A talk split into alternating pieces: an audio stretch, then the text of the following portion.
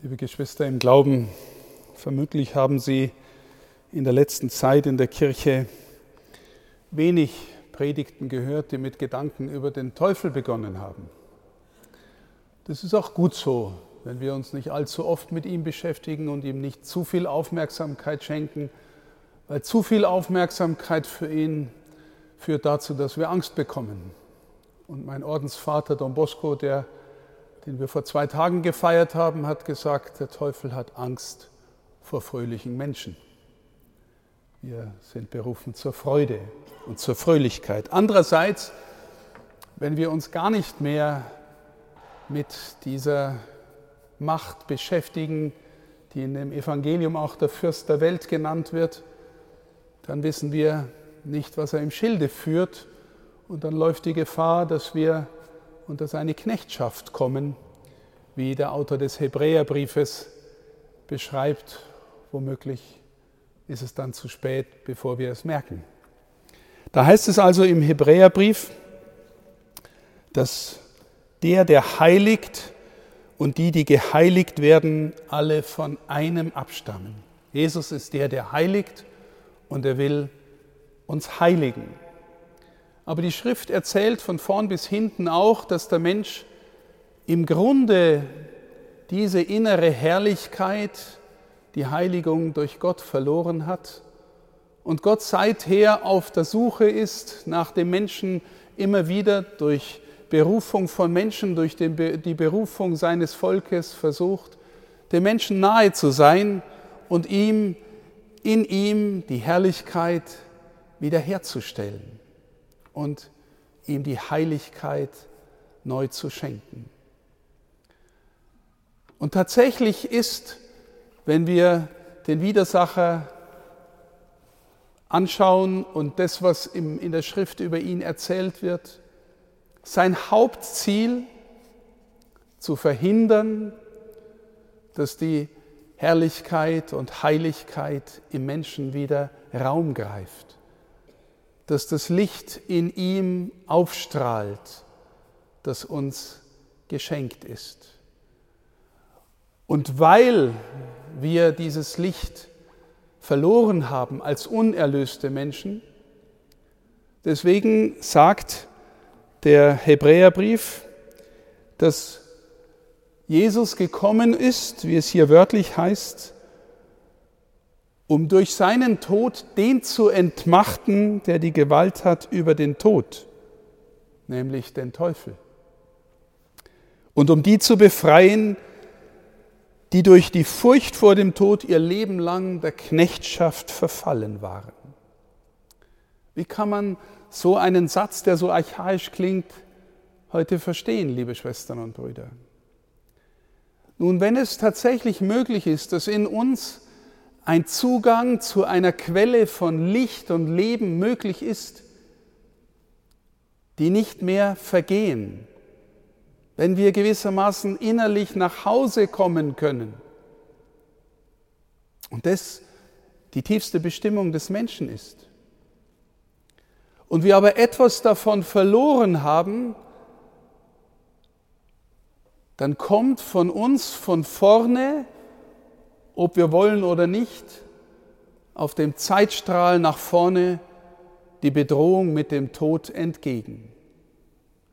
Und wenn wir innerlich nicht mit dem Licht und Leben verbunden sind, dann kommt diese Bedrohung wie eine Katastrophe, die zum Sturz in die Dunkelheit, zum Sturz ins Nicht führt.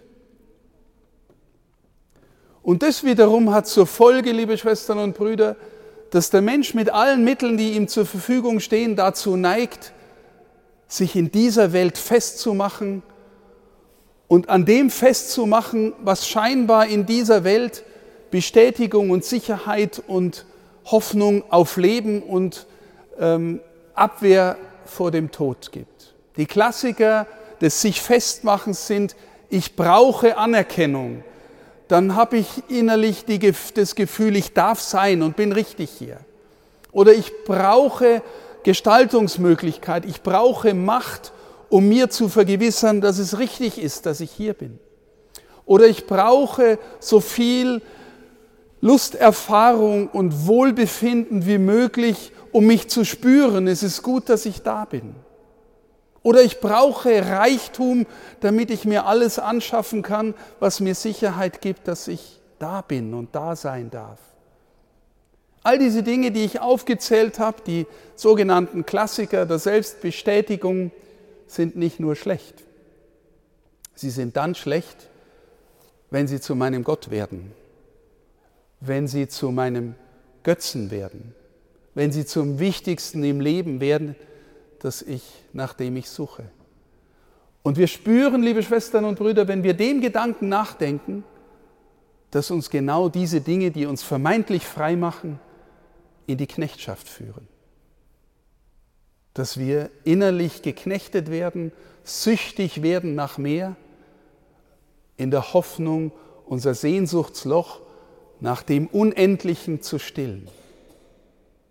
Sucht ist die verdrehte Sehnsucht nach dem Unendlichen. Denn, wie der Philosoph Hegel sagt, es gehört zur Natur der Sucht, dass sie nicht stillbar ist.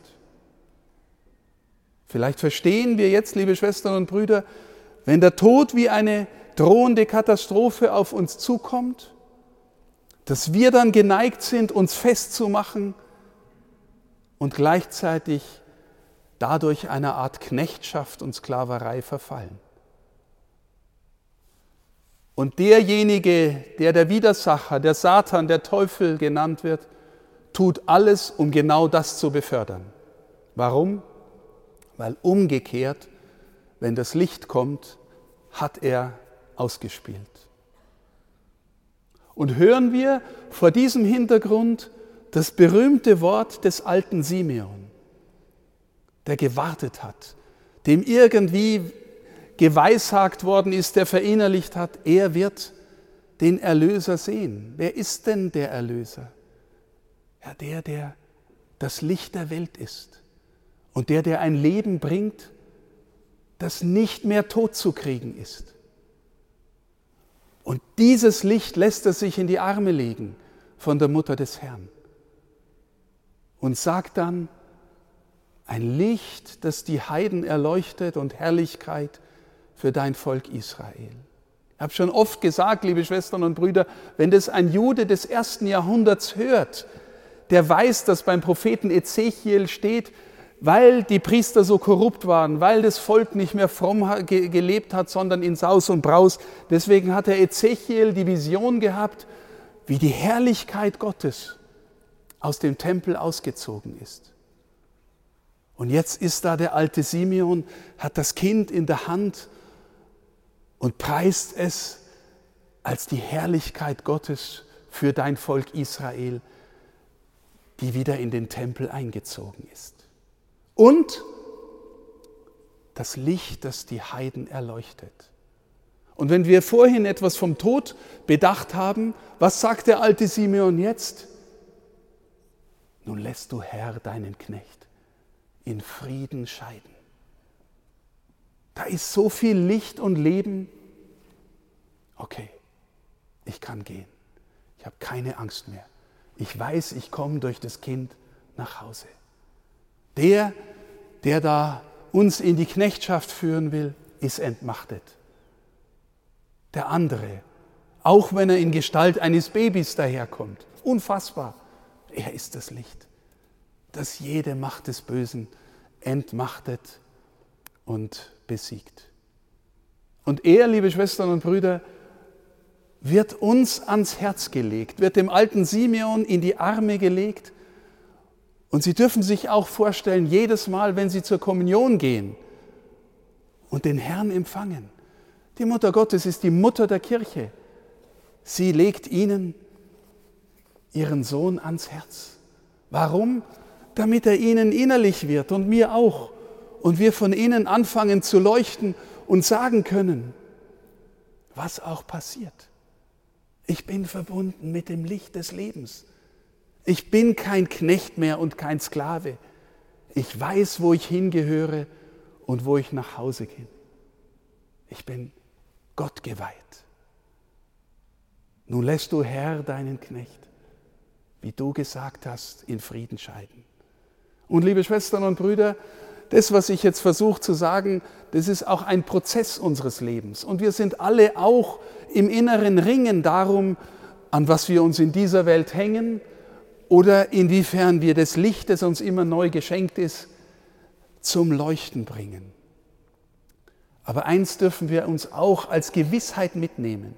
Jeder von uns fällt immer mal wieder hin.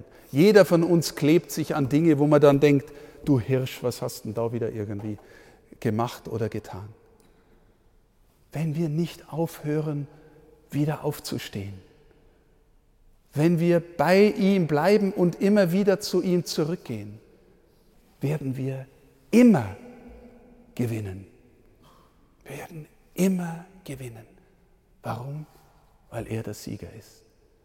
Das Licht, das die Heiden erleuchtet und Herrlichkeit für dein Volk Israel.